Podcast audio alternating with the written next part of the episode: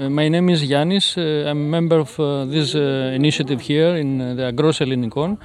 And my, my professional work is um, a researcher in humanities in a research center here in Athens. Before this work, I used to be a high school teacher.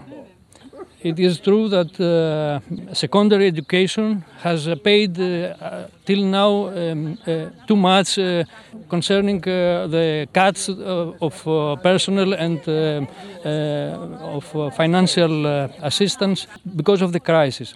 A lot of people, about uh, 2,000, uh, have, be, have lost, of high school teachers have lost their jobs, and there are plans for further cuts uh, in the near future. The argument is that uh, the, the, state uh, wants to uh, rebuild the education totally. But uh, in my opinion, this is uh, just uh, cheating uh, for, for the people, for the society, because every every uh, move from the viewpoint of, of, of the state is just to, to, to cut uh, finance uh, and to cut uh, personnel.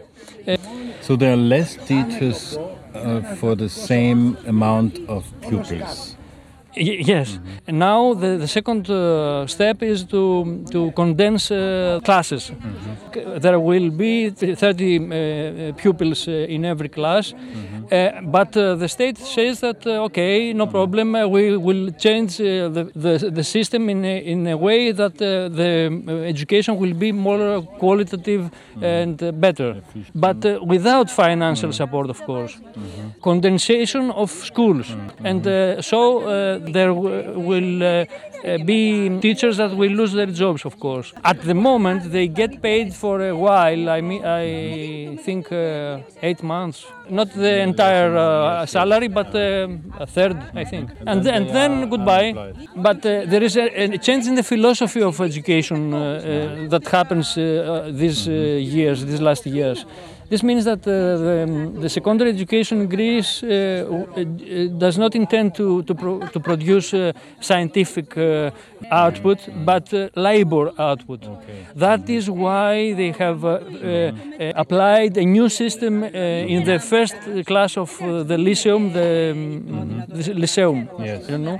Cen- the central exam system expands also in the first class of the Lyceum. This makes children uh, be more uh, anxious concerning the lessons, and of course, uh, all the, the entire three class Lyceum becomes uh, an exam center, an, an exam uh, examination system, very, very strict.